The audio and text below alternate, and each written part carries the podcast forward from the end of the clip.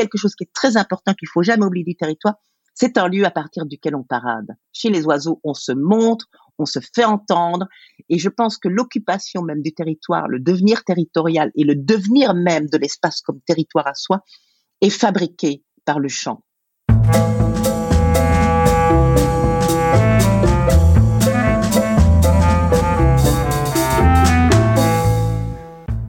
Bienvenue au pays de nulle part. Je suis heureuse et très enthousiaste de vous retrouver après cette césure estivale et de reprendre avec vous notre voyage. Je suis Aude Piette, fondatrice du Coworking Art et co-gérante avec ma sœur Lola du restaurant Les Gamines et de l'hôtel Le Val de Bois à Poix-Saint-Hubert en Ardennes belge. Au pays de nulle part est un podcast dédié à la ruralité et à ceux qui y vivent ou pas. Il paraît tous les 15 jours les jeudis.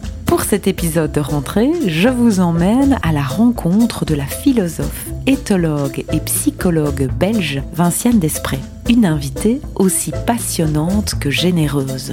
Dans son dernier ouvrage, Habiter en oiseau, paru aux éditions Actes Sud, elle questionne en mêlant science et poésie la façon qu'ont les oiseaux de faire territoire. Que signifie habiter en philosophe? Qu'est-ce que serait un territoire du point de vue des animaux?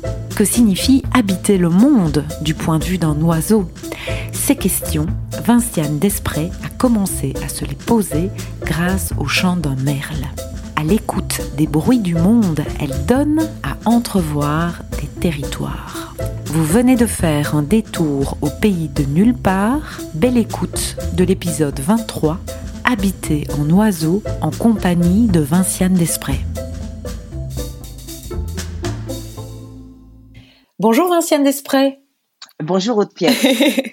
Et merci d'avoir accepté mon invitation au pays de nulle part. Vinciane Desprez, vous êtes philosophe, éthologue, psychologue, vous enseignez à l'Université de Liège. Vos recherches ont d'abord porté sur les relations que les scientifiques créent ou pas avec les animaux, ce qui vous a mené à explorer d'autres formes de savoir qui se constituent à partir de ces relations.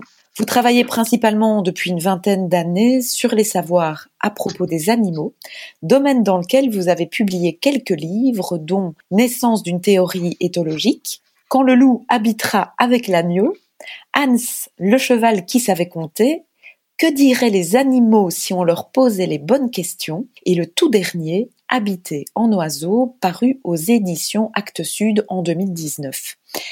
Mais que signifie habiter en philosophe? Alors moi, j'ai essayé de prendre une question qui était, qui pouvait être une question philosophique, mais j'ai décidé de passer par par l'éthologie pour poser cette question en me disant tiens mais euh, nos manières de, de, alors en fait au départ c'était le, fait de de dire euh, qu'est-ce que ça veut dire en, être chez soi c'était en fait ça à l'origine j'avais à la demande de, de l'architecte Patrick Bouchin j'avais dû faire une conférence pour des enfants. Il voulait éveiller les enfants à la, à la diversité des manières de vivre qu'ont les animaux. Et il m'avait demandé pour la réouverture du parc de Branferré et les 50 ans de la Fondation de France par la même occasion, euh, de faire, de m'adresser pendant 20 minutes à des enfants. Et comme c'est un scénographe et un architecte et qu'on était dans des questions d'habitation, je me suis dit tiens mais je vais je vais voir tiens qu'est-ce que ce serait un chez soi pour les animaux? Quels seraient les animaux qui, qui pourraient raconter quelque chose à propos du chez soi et euh, en progressant dans cette recherche, en train de, de, raconter une histoire qui a, qui a donné lieu finalement à une conférence et à un tout petit livre qui s'appelle Le chez soi des animaux, euh, je me suis rendu compte que la question territoriale était souvent évoquée, que le chez-soi, ça peut être un territoire pour un animal ou ça peut ne pas être un territoire. Un chez-soi, ça peut être un nid qui n'est pas un territoire, mais qui peut être situé au centre d'un territoire. Ça peut être un terrier qui est dans un territoire ou qui n'est pas territorialisé. Bref, il y, y, y, avait une très très grande diversité de manières d'habiter. Et puis, à la demande de Stéphane Durand, euh, qui est directeur de la, de, la collection Monde Sauvage chez Actes Sud, euh, et je, me suis dit, tiens, on pourrait explorer la question pour plus spécifiquement des territoires. Qu'est-ce que ça veut dire être territorial pour un animal Ce qui voudrait équivaloir plus ou moins habiter? Et puis on découvre qu'en fait, ça n'équivaut pas à habiter, puisque vous avez des oiseaux qui vont euh, créer des territoires et ce sont pas du tout des lieux d'habitation mais ce sont des lieux d'exhibition c'est-à-dire que ce sont des lieux par exemple de danse euh, pour essayer de convaincre une femelle d'aller euh, de, de, évidemment de, de s'accoupler avec eux, et, mais ils ne vont pas du tout occuper l'espace qu'ils sont en train de protéger et d'occuper de manière territoriale. Et je m'étais rendu compte que les oiseaux étaient particulièrement passionnants à cet égard parce qu'il y avait de multiples théories. D'abord parce qu'il y a de multiples espèces, mais aussi parce qu'il y avait de multiples fonctions possibles, d'histoires possibles à raconter autour du territoire. Et que, en quelque sorte, ils étaient en rupture avec nos propres manières de définir ce que veut dire habiter. Je veux dire les manières officielles des modernes. On va parler comme Bruno Latour ou comme Philippe Descola. Euh, dans la mesure où, par exemple, une, une des choses qui m'a vivement interpellée, c'est que je me suis rendu compte que autant la littérature ornithologique était riche de questions, d'hypothèses, de peut-être que c'est, mais peut-être que c'est aussi, autant quand je lisais des livres, soit de vulgarisation, soit même des livres de philosophes comme Michel Serres, notamment, autour de la, de, du territoire animal, en mettant, quand ils mettent en lien le territoire animal avec ce que veut dire un territoire pour les êtres humains, d'un seul coup, je trouvais que ça s'appauvrissait terriblement, mmh. que la façon dont on définissait le territoire humain était terriblement pauvre, et ça entraînait, c'est ça qui m'avait mis la puce à l'oreille, le fait qu'à ce moment-là, on appauvrissait les animaux pour pouvoir créer l'analogie dont on avait besoin. Et donc, par exemple, Michel Serres va dire euh, le tigre pisse aux abords de sa niche, euh, euh, voilà, les oiseaux, enfin les, les, animaux, les mammifères, etc. marquent terriblement leur territoire. Il l'est d'ailleurs par des salissures eh bien, ce sont les instincts territoriaux qui aujourd'hui nous mènent à nous comporter de manière semblable dans nos propres territoires et notamment de polluer pour s'approprier. C'était ça son idée. Et je m'étais dit, ça c'est, vraiment dommage, c'est que finalement, la manière dont les humains se considèrent eux-mêmes comme habitants va déterminer un appauvrissement terrible de la manière dont les animaux habitent eux-mêmes leur territoire, puisque je ne retrouvais plus rien de la richesse des théories que j'avais rencontrées jusque-là. Et je me suis rendu compte qu'en fait, il était probable euh, que cette impression, ou en tout cas ce, constat plutôt, euh, venait d'une chose, c'est que nous avons un imaginaire très pauvre, très appauvri sur la question du territoire, mmh. puisque c'était ça mon, mon sujet de recherche. Et il est très appauvri, pourquoi? Eh bien, parce que depuis le XVIIe siècle, euh, qui est un moment dramatique, je crois, dans notre histoire par rapport à l'habité, depuis le XVIIe siècle, euh, une conception de, de la manière d'habiter le territoire s'est imposée d'un point de vue juridique, avec un changement radical des modèles qui guidaient jusque-là la répartition des propriétés et des territoires. Dans le droit romain, la question du territoire ou de l'habiter, la question de la terre, faisait l'objet d'un partage social.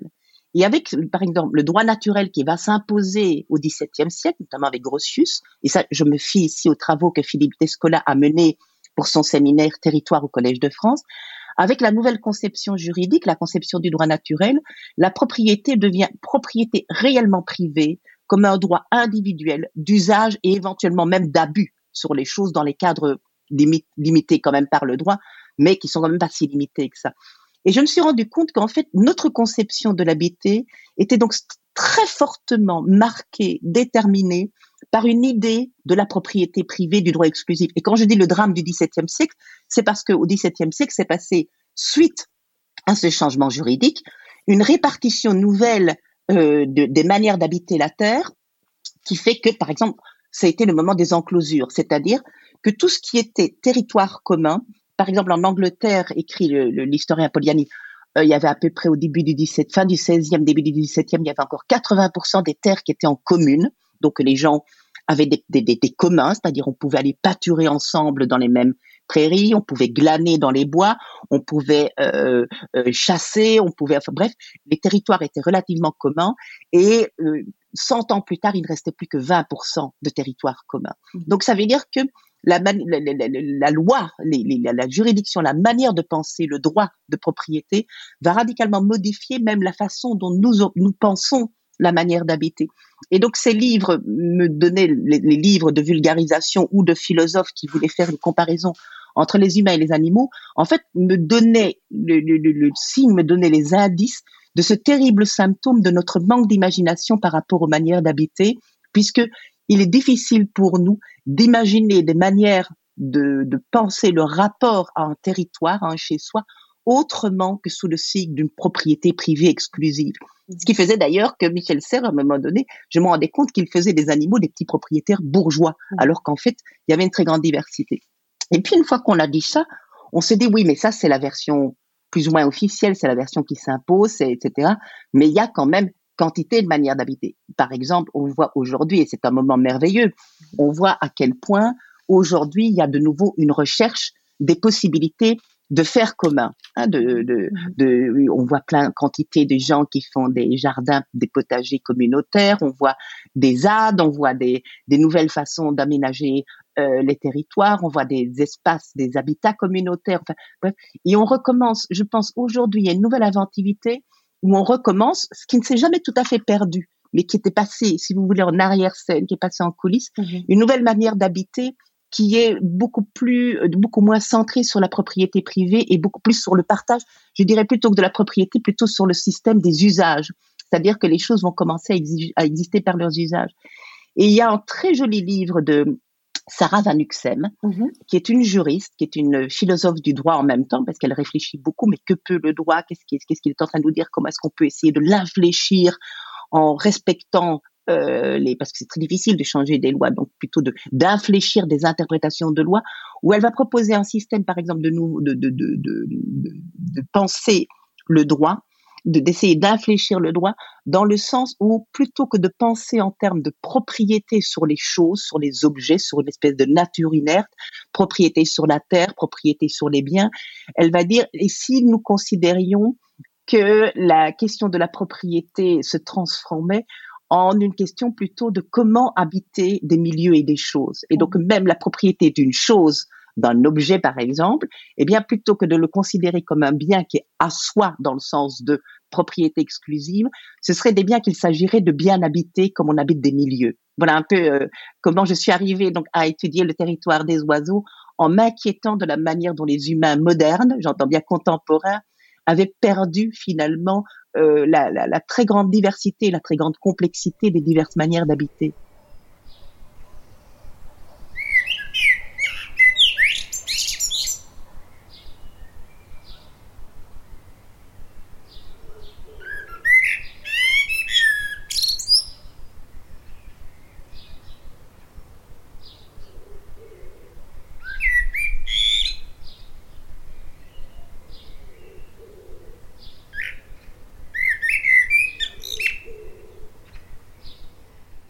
Votre dernier ouvrage questionne, en mêlant science et poésie, la façon qu'ont les oiseaux de faire territoire.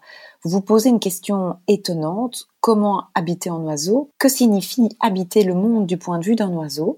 Cette question, elle a commencé à vous habiter, justement, grâce au chant d'un merle. Tout le monde a certainement entendu un merle devenir territorial. Alors qu'est-ce qu'on voit? Ben, On voit que à la fin de l'hiver, ce qui est enfin ce qu'on appelle le début du printemps, mais qui est le début du printemps pour les oiseaux, qui n'est pas notre début de printemps pour nous, puisque pour nous au contraire, c'est l'hiver, c'est quand les jours augmentent, le début du printemps, enfin le, moment où les choses vont devenir sérieuses pour les merles. Alors jusque là, on va constater que les merles vivent en communauté pendant l'hiver en tant que communauté, donc ils glanent ensemble dans les champs, ils volent ensemble, bref, il y a pas, il y a pas, il y a des petites altercations, mais qui sont des choses, des broutilles, quoi, qui sont, qui n'ont pas des, vraiment des très gros enjeux, ce que j'appelle des petits moments d'indignation.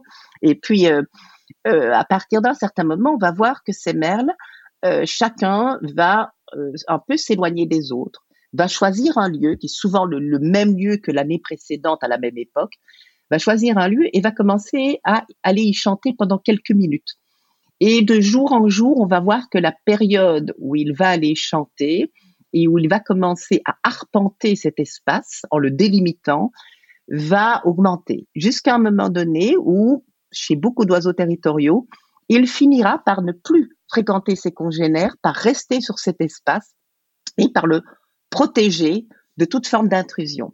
Et là, donc, ça donne une définition qui vaut pour énormément d'oiseaux. La définition commune du territoire, c'est n'importe quel lieu défendu. C'est une, une des définitions proposées par un ornithologue et qui a été relativement bien acceptée à partir des années 1930. Et qu'est-ce que va faire l'oiseau dans le territoire? Eh Bien voilà, il va passer une très grande partie de sa journée à chanter à tue-tête à partir d'un promontoire et à survoler. Et s'il y a un autre oiseau qui passe une ligne qui est invisible à nos yeux, mais qui mhm. pour lui représente bien une limite, eh bien, à aller euh, faire euh, quantité d'extravagance, de menaces, euh, voilà, d'entrer en conflit avec celui qui a osé passer la ligne, jusqu'à ce que celui-ci fasse demi-tour et retourne sagement d'où il est venu. Et voilà. Alors ça, c'est les oiseaux. Et pourquoi est-ce que je dis que c'est très différent chez les mammifères? Mais parce que les mammifères rencontrent un tout autre problème. Les, les, oiseaux, visiblement, il y a quelque chose qui est très important qu'il faut jamais oublier du territoire.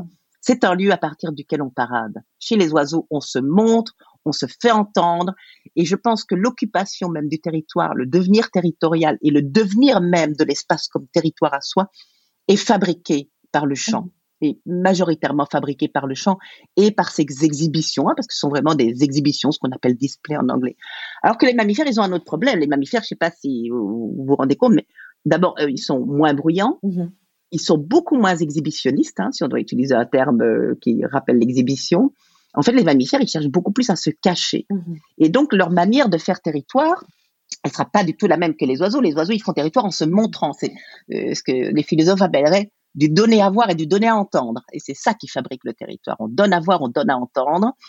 Les mammifères, ils ont un autre problème, c'est que euh, les mammifères ont tendance à essayer au maximum d'être perçus. Alors, comment est-ce qu'ils vont marquer un territoire? S'ils essayent de ne pas être vus, s'ils mhm. essayent d'être présents sans être ni audibles ni visibles Eh bien, le mammifère va faire un autre, tout autre système. Il va, c'est une technologie extraordinaire qui est la technologie euh, des traces, des marques, c'est-à-dire des, des, des, des, productions, des sécrétions, que ce soit par les fesses, que ce soit par l'urine, que ce soit par des glandes spécialement euh, euh, sélectionnées, enfin qui ont évolué avec la sélection et qui sont très odoriférantes. Bref, ça peut être des poils, ça peut être des marques de griffes, ça peut être arraché des écorces. Bref, les mammifères donc vont laisser des traces qui disent je suis là, je suis là et je suis là. Et le mammifère donc va couvrir une bonne partie de l'espace territorial de sa présence, mais c'est une présence à distance. Mhm.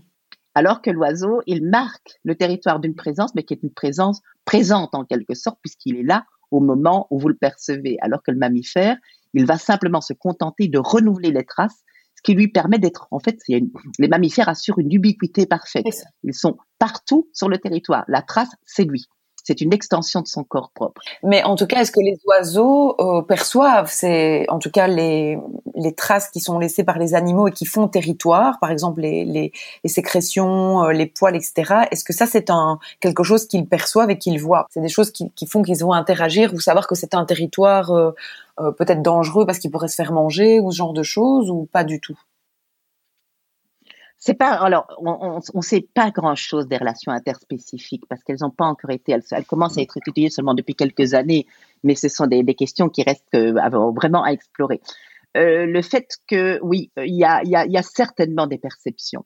Euh, on sait par exemple que certaines stimulations olfactives peuvent de manière interspécifique euh, provoquer en effet euh, des, des, des euh, provoquer des alertes en quelque sorte du style bon ici c'est dangereux ici il y a tel animal.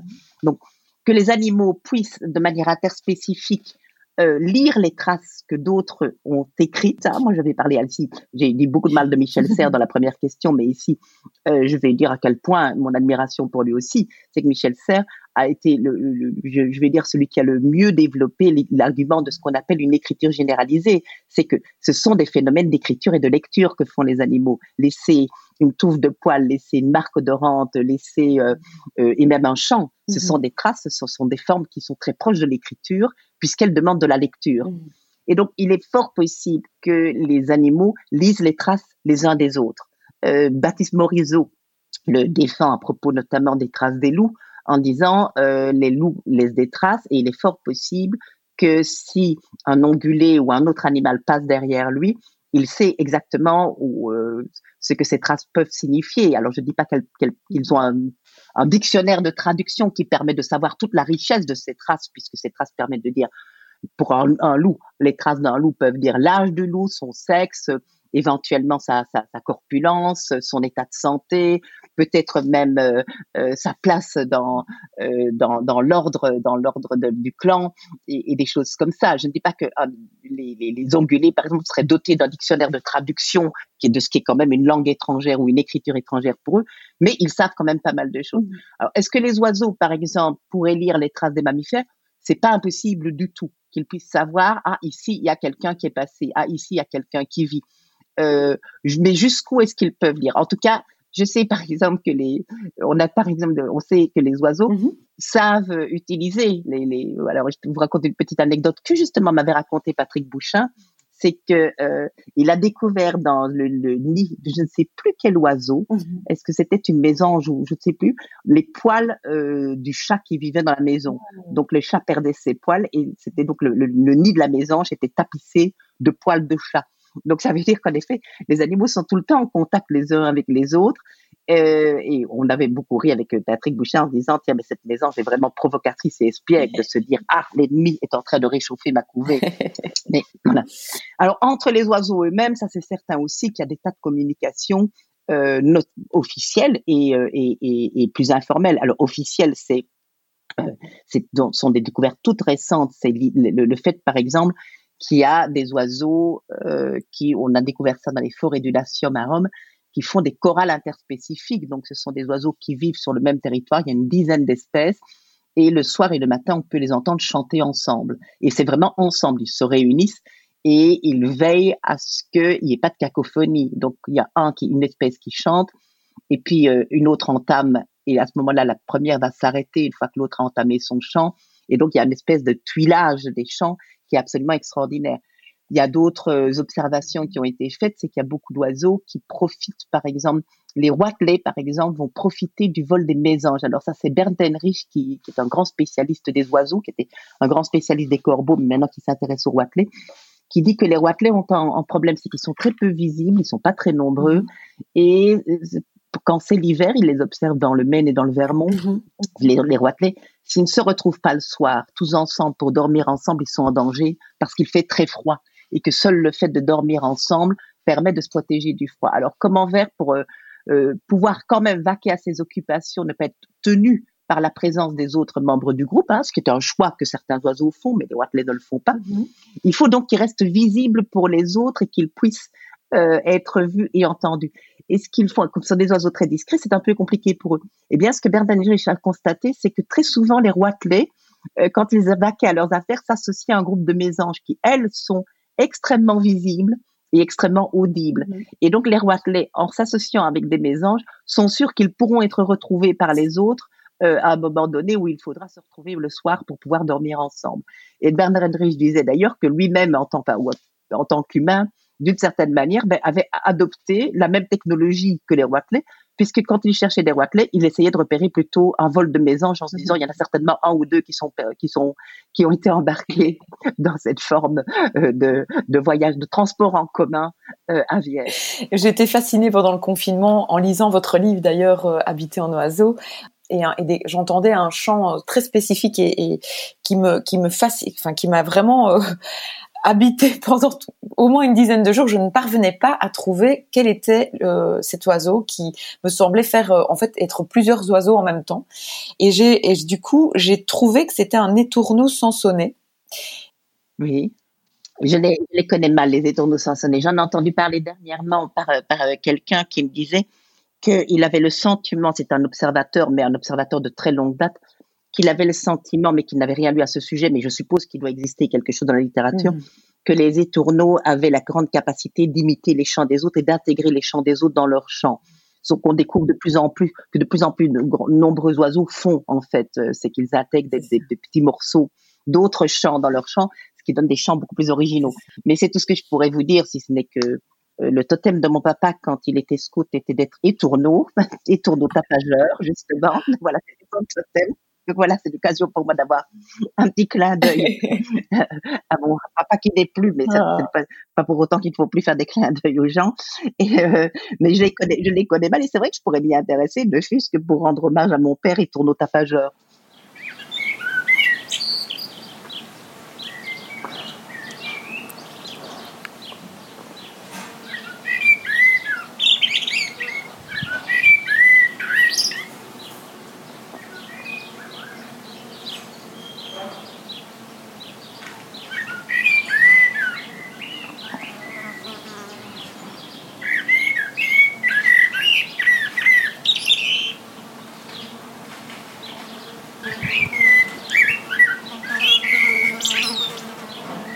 Mais donc beaucoup plus complexe qu'il n'y paraît. Oui, la, vie des oiseaux se révèle vraiment quand même extrêmement mystérieuse.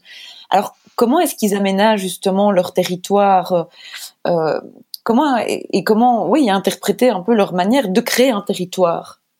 Alors, il y a, beaucoup, il y, a plusieurs interprétations possibles, et puis on peut faire l'historique des recherches et découvrir des interprétations souvent de plus en plus passionnantes. Et elles ne sont pas plus passionnantes parce qu'il y a du progrès, elles sont de plus en plus passionnantes parce que des intuitions dont on ne sait pas trop bien que faire, qui apparaissent par exemple en 1930, pour lesquelles on ne comprend pas très bien, mais juste on remarque que, au fur et à mesure qu'elles vont se multiplier d'un seul coup, elles vont, elles peuvent prendre une certaine signification. Alors, je peux vous dire, il y a eu. Moi, je vois, alors, il y en a eu plusieurs hein, de lignées de recherche. Il y a eu énormément de chercheurs à partir des années 30 qui vont s'intéresser à la question territoriale parce que c'est un sujet absolument passionnant et surtout parce que c'est un sujet qui, s'il demande de la patience comme toute observation animale, permet d'étudier les animaux chez soi. Mmh. Et ça, ça, et ça va donc, c'est ce qui va d'ailleurs expliquer que dans l'ornithologie des territoires, spécifiquement ce sujet-là, il y a eu beaucoup d'amateurs qui sont devenus des scientifiques. C'est-à-dire qu'il y a eu beaucoup d'amateurs qui ne sont pas nécessairement devenus de, de, de, de scientifiques en, en devenant professeurs d'université, etc., mais qui sont devenus des grands noms euh, de l'histoire de l'ornithologie des territoires. Et simplement parce que ce sont des choses qu'on peut étudier dans son jardin. Mhm. Et donc, par exemple, je, je pense à Margaret Morse qui était une biologiste, mais qui avait renoncé à poursuivre ses recherches parce qu'elle avait, elle avait décidé de suivre son mari et, de, et elle a eu cinq enfants, donc ça, ça, avait compromis très fortement une carrière universitaire. Mmh. Et elle s'est mis à observer des bruyants chanteurs dans son jardin à Columbus en Ohio. À moins que ce soit Cincinnati. Bon, écoutez, en Ohio de toute façon. Euh, et euh, elle va accumuler des données qui sont parmi ce qui est encore aujourd'hui considéré comme les meilleures recherches, alors qu'on est en 1930 et que les recherches ont continué depuis lors. Et par exemple, elle, elle va faire quelque chose qui, était très nouveau dans, dans le domaine de l'observation des oiseaux, je dis à domicile parce que c'était quelque chose qui se faisait pour étudier les migrations, elle va baguer les oiseaux. Mmh. Euh, normalement, on baguait les oiseaux uniquement pour étudier les phénomènes migratoires. Euh, mais le reste, on ne pensait pas à les identifier personnellement. Et elle se dit, moi, je pourrais pas comprendre en fait qui est sur quel territoire, est-ce qu'il les garde, est-ce qu'il, bref, si je ne les bague pas. Et donc, elle va baguer un nombre impressionnant d'oiseaux et elle va donc les reconnaître individuellement et, et, avec donc toujours des bruyants chanteurs. Et elle va, elle va observer des choses qui sont quand même assez étonnantes. D'abord, c'est que les bruyants reviennent chaque année au même territoire. Mhm. Donc, ce sont des oiseaux qui sont saisonnièrement territoriaux. Ça veut dire que ben, ils sont territoriaux pendant la période de reproduction et un peu au-delà, hein, donc le temps, le temps que les petits s'envolent du nid. Les bruyants chanteurs qu'elle observe sont, alors il y y a visiblement ils ont pas mal de, ils ont, ils ont des choix puisque certains décident d'être migrateurs et d'autres décident de rester sur le territoire en hiver. Euh, en hiver, ceux qui sont restés au territoire, on constate qu'ils restent sur le même lieu que là où ils habitaient pendant, pendant la période territoriale, mais qui ne le défendent plus. Mm. Donc ils ne sont plus du tout, ils n'ont plus du tout euh, le sentiment euh, que c'est euh, chez eux, on va dire. Donc euh, ils, y vivent, mais les autres peuvent vaquer à leurs occupations, traverser, venir se nourrir, etc., etc. Donc ça fait déjà des, des, choses relativement compliquées. Mais elle va faire deux constats qui sont très très intéressants. Un premier qui avait déjà été qui commençait à être observé, mais elle va l'observer de manière beaucoup plus fine et détaillée, c'est qu'on parle tellement de conflits aux frontières des territoires entre les oiseaux, puisqu'un oiseau empêchera quiconque de la même espèce ou d'une espèce proche parfois, ça dépend, mhm. de traverser ou même de passer la ligne qu'on appelle les frontières à ce moment-là et elle va constater que en fait les conflits qu'on décrivait comme tellement âpres parce que très spectaculaires en fait il y a très peu de blessés. Mhm. et elle va dire ah ah il y a, quelque chose là. Euh, et bon ça avait déjà été constaté mais elle va pousser le pousson elle va dire c'est pas possible. Il y a tellement peu de blessés ça veut dire que ce sont pas de vrais conflits. Ce sont des mhm. conflits plutôt qui se destinent à être spectaculaires. Mhm. c'est plutôt des bluffs c'est plutôt de l'esbrouf c'est plutôt des menaces. C'est c'est du spectacle. Et puis elle va faire un deuxième constat, elle va puisqu'elle les a bagués, elle permet de reconnaître individuellement qui est qui. Et elle va constater qu'il y a un jeu de rôle dans ces spectacles. Mhm. C'est que celui qu'on appelle l'intrus, donc c'est-à-dire l'oiseau qui va transgresser la ligne de séparation entre le non chez soi et le chez soi dans notre oiseau, eh bien, il va le faire en étant pas trop déterminé. Il va prendre ce qu'on appelle des positions de dominer. Dans la, euh, ça, ça fait référence à la manière dont les, dont les subordonnés se, se comportent dans une hiérarchie euh, d'animaux. Et que celui qui vit sur ce territoire, celui qu'on appellera le résident, quand euh, on transgresse une de ces lignes, lui, il est beaucoup plus agressif. Et donc, en fait, ce sont des jeux de rôle. Parce que quand c'est l'inverse, quand ce même oiseau qui a des allures de dominant, qui est hyper agressif, qui est très voilà très très très affirmatif à qui on n'en fait pas, va passer lui-même une ligne pour aller chez un autre, il va prendre le rôle du dominé. Mhm. Ah. Et donc, euh, et plus on s'approche, dit-elle, du centre du territoire, uh-huh. plus le résident est agressif et plus l'intrus va prendre des postures de subordination. Ah Jusqu'à un moment donné où d'ailleurs la posture de subordination va être telle que l'intrus va faire demi-tour devant l'agressivité du résident et va retourner là où il venait. Et ça, dit-elle, c'est quand même important. Ça explique que jamais un territoire ne change de main. C'est très rare. Ça, ah arrive dans un très petit pourcentage de cas. Donc ça veut dire que toutes ces disputes, tous ces conflits, mais finalement, qu'est-ce qu'ils ont pour enjeu? Puisque même si on peut essayer la première fois en disant on ne sait jamais, il pourrait être distrait, une deuxième fois, une troisième fois, mais vous n'essayez pas d'entrer en conflit avec votre voisin ou avec un autre 150 fois en sachant à, la 150e que quand même l'issue est hyper déterminée et elle est déterminée parce que vous jouez le rôle qu'il faut et parce que l'autre joue le rôle qu'il faut. Ça. Donc ça veut dire que ces conflits ont d'autres enjeux et c'est elle qui qui va commencer à, à, à donc à, mettre de doute dans cette histoire comme quoi les territoires étaient des objets d'appropriation privée que les oiseaux défendaient, dont ils gardaient l'exclusivité, ce qui leur permettait de se nourrir, ce qui leur permettait, et que le territoire était en enjeu de conflit de propriété privée, en quelque sorte, mmh. qui était quand même l'idée qui, qui, qui s'imposait euh, dans un monde où que la biologie vit comme un monde d'extrême compétition mmh. et un monde qu'elle définit en même temps de manière très néo-malthusienne de raréfaction des ressources, c'est-à-dire qu'il y aura, il y a jamais assez, il y a jamais assez de terre pour tout le monde, etc., etc., qui est une idée très très malthusienne en fait. Et donc la troisième chose qu'elle va constater, et ça c'est aussi étonnant, elle va dire mais c'est quand même un peu bizarre, ces territoires d'oiseaux, ils sont toujours serrés les uns contre les autres. Ils pourraient aller, il y a des endroits où on voit vraiment qu'il y a plein d'espaces un peu plus loin, que visiblement selon nos critères à nous, bon, c'est peut-être pas les critères des oiseaux, mais selon nos critères à nous, la qualité est assez bonne, ça ferait des territoires de très bonne qualité. Et pourtant, ils y vont pas. Ils y vont que quand l'espace est saturé. Pourquoi est-ce qu'ils cherchent à se coller les uns contre les autres Alors, évidemment, on disait, et c'était ça l'argument qui permettait de résoudre cette énigme, c'était de dire, bon, ben, ils occupent d'abord les espaces de meilleure qualité, et puis quand il n'y a plus de place, bon, ben, ceux, ceux, qui n'ont pas trouvé de territoire vont. Mais euh, Margaret Nice ne va pas trouver, c'est une très très bonne explication parce qu'elle va dire c'est pas le cas toujours. Il y a des fois où visiblement ailleurs c'est bien aussi et c'est même aussi bien et ça pourrait même être mieux. On ne sait jamais. C'est parfois un hasard qui fait qu'il y a une implantation qui se fait là et puis il y a un effet de constellation, un effet de grappe comme on les appelle. Mm-hmm. Et donc elle va se dire c'est bizarre, c'est comme si les oiseaux voulaient être ensemble. Mm-hmm. Et ça, ça va mettre quelques années avant d'être une, une petite vingtaine d'années avant que des ornithologues se disent, et je parle ici de James, euh, de Frank Fraser Darling et de James Fisher, qui vont se dire mais non non non mais il faut ces trois éléments là les conflits n'ont pas beaucoup de blessés. Euh, ce sont des jeux de rôle. Visiblement c'est surtout du spectacle. Un territoire rarement change de main donc on comprend pas très bien ces conflits puisque les enjeux sont visiblement on sait pas très bien quels sont ces enjeux mais c'est quoi les enjeux de, de ces conflits? Et le fait que les oiseaux veulent vivre tous ensemble collés les uns contre les autres c'est quoi cette histoire?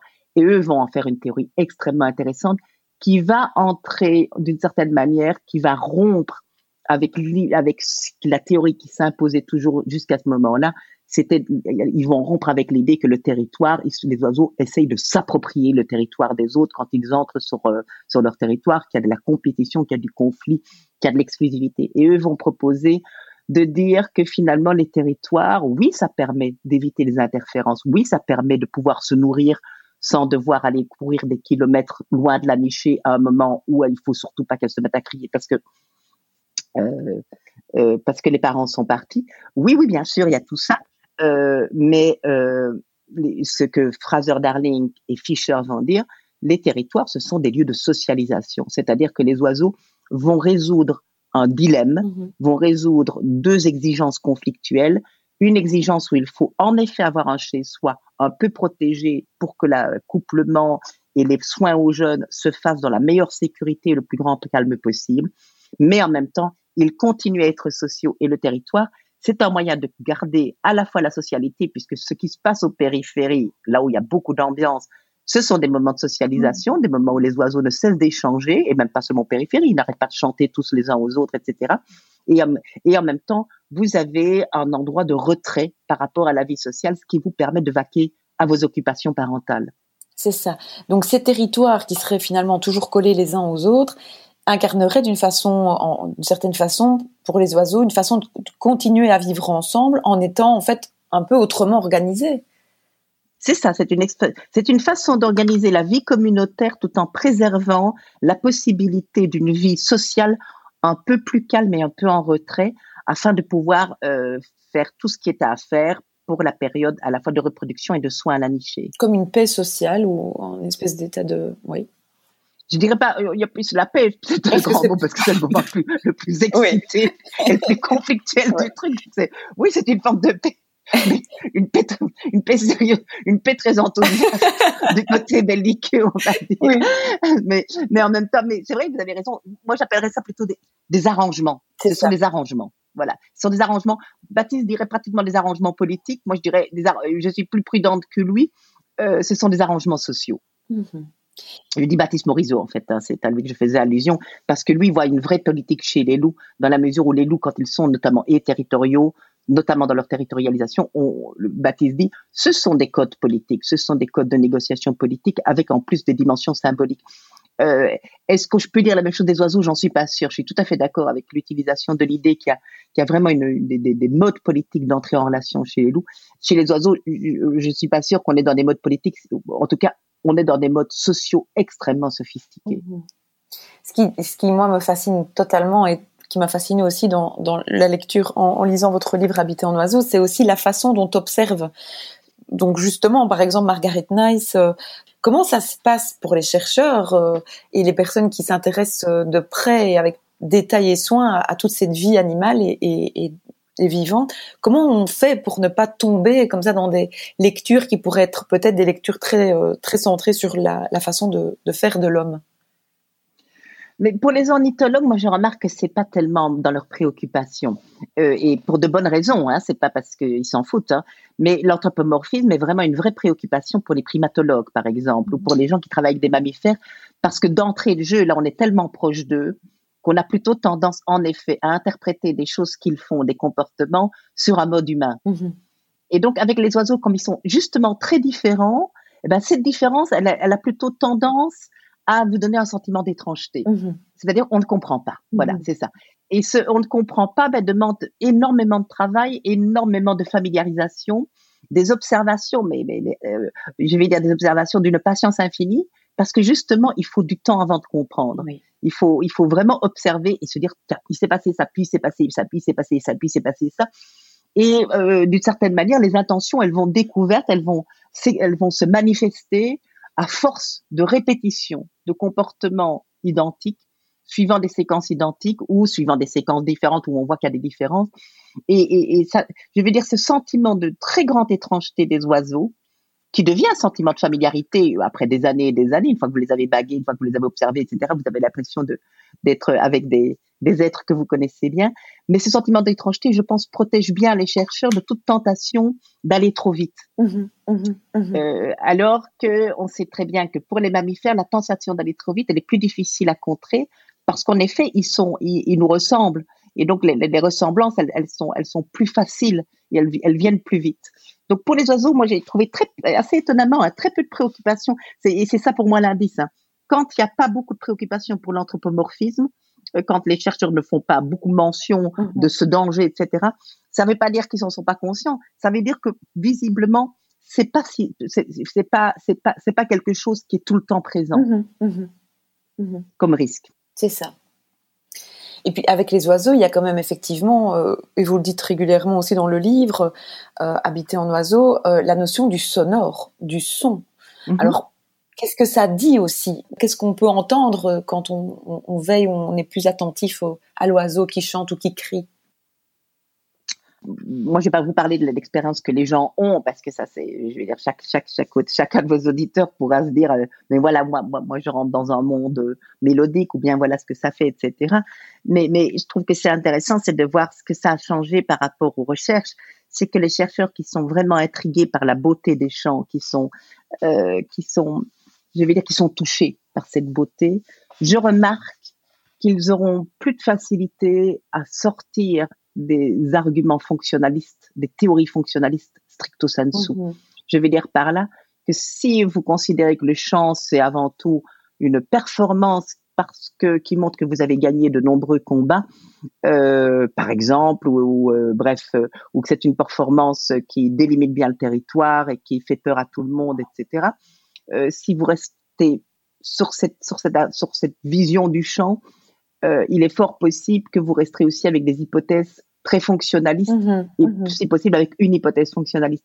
Et moi je remarque, mais c'est purement intuitif, hein, c'est empirique ce que je vous dis que les chercheurs qui vont commencer à parler de la beauté, les chercheurs qui vont touchés par cette beauté, les chercheurs qui vont être touchés aussi, euh, comme disait le philosophe Burton Day, qui disait, euh, mais finalement les oiseaux chantent beaucoup plus que la, que la sélection naturelle ne devrait l'autoriser. Hein, donc il y a une espèce de débordement, d'extravagance, comme si chanter devenait une joie en soi, mmh. comme si ça n'était pas seulement utile, utile de chanter. Je remarque que les chercheurs qui sont capables d'envisager cette dimension parce qu'ils sont touchés par la beauté, parce qu'ils y sont attentifs, sont souvent des chercheurs qui ont beaucoup plus d'hypothèses, qui sont beaucoup plus souples mmh. et qui ont une imagination, enfin en tout cas qui proposent des hypothèses plus imaginatives. Oui, c'est ça. On, parle souvent des, rats des villes et des rats des champs, et je me disais, est-ce qu'il y a aussi des oiseaux des villes ou des, des oiseaux des champs, des façons de se d'être oiseau différemment quand on est en ville ou en campagne, d'après vous? Moi, je peux vous donner deux, trois petites différences qui, qui m'ont amusé. C'est bon. D'abord, euh, pendant le confinement, c'est assez intéressant, c'est de voir que euh, la différence qui existait, donc ça veut dire qu'il y a déjà une différence entre les oiseaux des villes et les oiseaux des champs, s'est atténuée. Mm-hmm. C'est-à-dire que les oiseaux des champs chantent plus tôt que les oiseaux des villes, euh, chantent plus longtemps, euh, bref, chantent plus. Euh, pourquoi? Parce que les oiseaux des villes ont affaire à, un tel bruit qu'ils doivent entrer en rivalité avec ce bruit, qu'ils sont obligés d'augmenter la puissance de leur chant pour être entendus les uns des autres, ce qui leur fait évidemment, ce qui développe pas mal d'énergie, et, donc ça modifie forcément à la fois probablement euh, la capacité euh, créatrice et ça modifie aussi le temps dans, lequel vous chantez. Donc, ce qui expliquait que les oiseaux des villes chantaient moins, moins longtemps, chantaient plus tard, euh, le matin, etc., chantaient moins longtemps que les oiseaux des champs. Et on a remarqué, et c'est comme ça que je, je, le sais, que pendant le confinement, cette tendance, euh, cette différence entre les oiseaux des villes et des champs s'est annulée. Euh, donc ça veut dire quoi? Ça veut dire que les oiseaux des villes, pendant le confinement, ont commencé à chanter beaucoup plus tôt, mmh. beaucoup plus longtemps, et, et, donc se sont mieux entendus. Euh, ça, notamment, il y a une recherche qui a été faite en Catalogne sur 15 par l'Institut catalan d'ornithologie, et notamment dans la ville de Barcelone. Eh bien, on a constaté pour 15 espèces d'oiseaux euh, fréquentes euh, dans, dans cette ville, eh bien que leur chant ressemblait, euh, donc ils atteignaient les, les, les, performances de longueur et de, et de chant et d'entente qui étaient celles des oiseaux de campagne. Donc ça veut dire qu'en effet, la ville apporte des différences. La ville apporte certainement des différences aussi du fait euh, des, des, des, facilités pour se nourrir mm-hmm. et des modes de, de, de consommation. Mm-hmm. Mm-hmm. Hein, les oiseaux ne viennent pas en ville parce que ça les amuse. Ils viennent en ville parce qu'il y a plus, parce que parce que parce que les pesticides, parce que euh, parce que la manière dont les dont la campagne est organisée n'est plus du tout accueillante pour eux et finalement ils, ils, ils sont malheureusement pour eux euh, plus ils, survivent plus facilement en ville malgré tous les dangers, malgré malgré quantité de choses. Alors, je peux vous raconter une anecdote qu'on racontait il y a quelques années d'ici, mais qui m'était racontée par des ornithologistes pour vous dire à quel point les oiseaux peuvent en effet euh, accueillir des situations différentes de manière différente. Et c'est pour éviter le terme d'adapter que je ne supporte pas, euh, s'adapter que, que j'utilise ce terme accueillir des différences. Mm-hmm.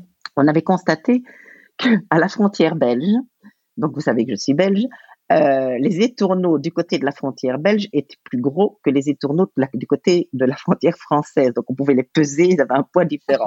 Et donc ça, ça, ça rendait les ornithologues un peu perplexes.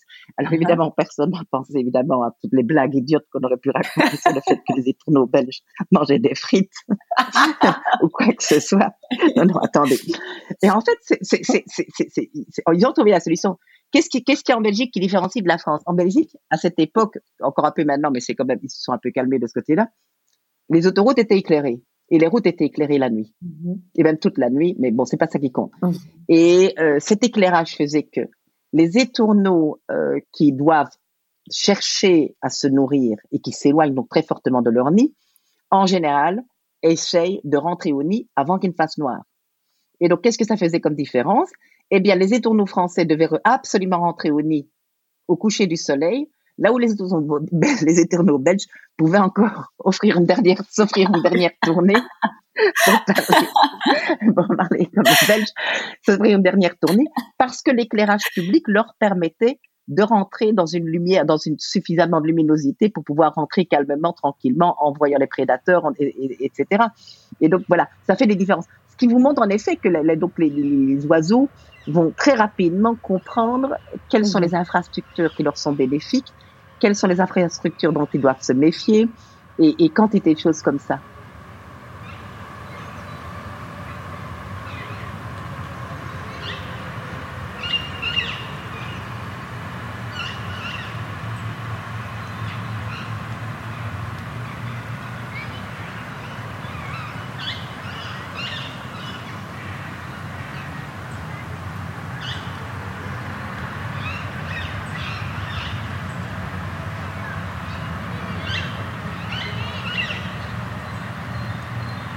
ils nous disent beaucoup de choses en fait sur notre façon, euh, notre manière d'habiter, euh, d'habiter et d'habiter le monde. Alors, ils nous disent des choses, oui, bien sûr, il y a des tas d'analogies qui sont possibles, mais je vais dire, moi, je l'ai fait évidemment avec beaucoup de prudence. Ils nous disent des choses sur notre façon d'envahir le. Alors, moi, la chose que les oiseaux, je vais dire, nous ont le plus appris pendant le confinement, c'est à quel point on est des envahisseurs, quoi. À quel point on se croit partout chez nous. Mmh. S'ils sont obligés tout le temps de se cacher, je veux dire, si on les a si bien vus, mmh si on les a si bien entendus, et je parle pas seulement des oiseaux, je parle des chèvres, je parle des kangourous, je parle des, renards, je mhm. parle des hérissons, etc. Si on a vu autant d'animaux dans les villes pendant le confinement, c'est pas parce qu'ils sont arrivés brutalement en disant tiens ils sont plus là, on va on va on va envahir les villes. Ils y étaient déjà, mais on les voyait pas parce que on est on est on est on est tellement présent, tellement bruyant, tellement peu attentif, tellement incontrôlable. Et j'appelle peu attentif, donc on, on, est comme des éléphants dans des magasins de personnel. C'est ça que j'appelle j'appelle et encore euh, les éléphants, ils le font pas exprès. Nous, quand même, il y a quand même pas mal d'intentions de nuire qui sont qui sont aussi à notre actif. Donc, ce que je vais dire par là, c'est que si si s'ils ont commencé à se manifester parce qu'on n'était plus là, ça dit comme quelque chose de terrible de nous. C'est qu'on est vraiment des mal dégrossis. On est socialement des mal dégrossis. On penserait jamais en, qu'en termes de notre, notre petite humanité, de, de, on pense qu'il n'y a que des humains, on vit comme s'il n'y avait que des humains, et on n'a aucun sens ni de l'équité ni du partage des lieux de vie communs. Mhm. Et donc, quelles seraient les pistes pour, je veux dire, partager nos territoires avec les animaux de manière plus intéressante? Comment habiter le monde ensemble euh, au final? Ben, je trouve qu'il y a déjà plein de, de, de, trucs qui se font et des initiatives dont il faudrait pas négliger et, et, l'importance et, et, la beauté aussi, parce qu'il y a quelque chose de poétique, c'est le nombre maintenant d'architectes qui se préoccupent de faire des, des, des, des façades euh, qui peuvent qui peuvent accueillir des oiseaux, des, des façades végétalisées qui permettent aux insectes de revenir, le nombre de parcs qui maintenant acceptent de faire des fauches qui sont un peu moins euh, man, euh, de, de terrain de golf. Euh, bref, le, le fait qu'on replante des haies, le fait que les gens mettent des mangeoires chez eux dans leur jardin, qu'on dise attention les oiseaux, le problème c'est la soif mmh. aussi, il faut préparer des petites soucoupes d'eau et, des choses comme ça. Donc je pense qu'il y, a de plus en plus d'attention et, d'envie de vivre ensemble. Euh, et, je pense que le confinement pourrait peut-être aussi avoir alerté certaines personnes qui n'étaient pas nécessairement sensibles à cette dimension auparavant. Mhm. Parce que je pense, moi qui suis euh, ardennaise à la base, à, ce, qui nous, ce qui sont parfois les, des problèmes euh, liés à notre territoire, par exemple la cohabitation avec les castors, la cohabitation, on en parle avec les loups, comment est-ce qu'on fait pour réinsérer le loup? Donc c'est des questions qui sont euh, très, qui peuvent être très émotionnelles parce que à la fois c'est important, c'est nécessaire et à la fois ça, ça préoccupe, ça quand, je vois ici, euh, dès septembre-octobre, euh, euh, la forêt en émoi, il n'y a pas d'autre mot, dès le moment où les chasses commencent, et tous ces animaux, cette forêt qui commence à vraiment à...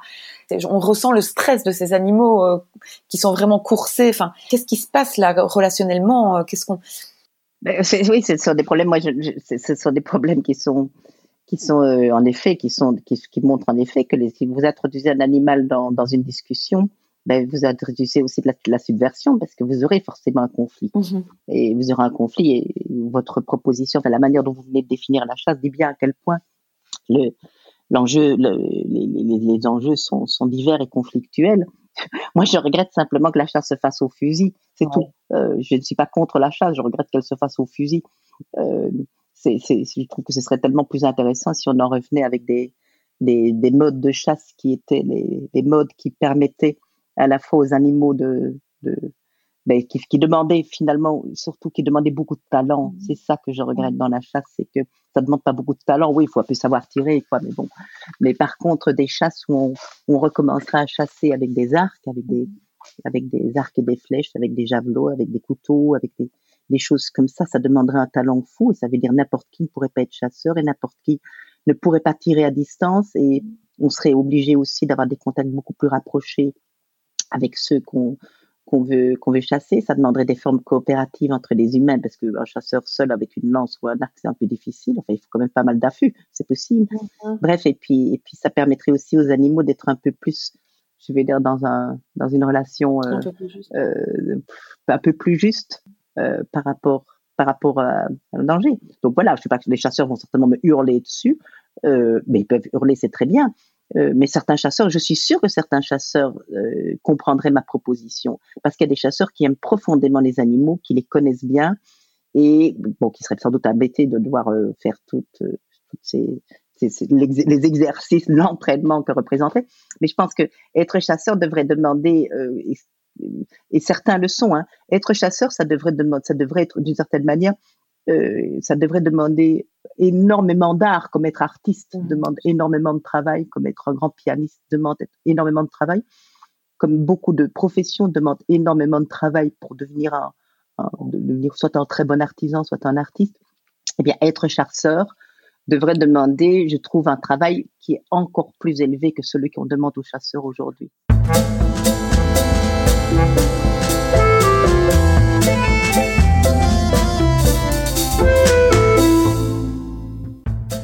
Venez d'écouter l'épisode 23 Habiter en oiseau en compagnie de Vinciane Desprez. De plus en plus de personnes s'interrogent sur l'éthique et le bien fondé de certaines techniques de chasse qui blessent de façon excessive, entraînant trop souvent une longue et douloureuse agonie des animaux recherchés.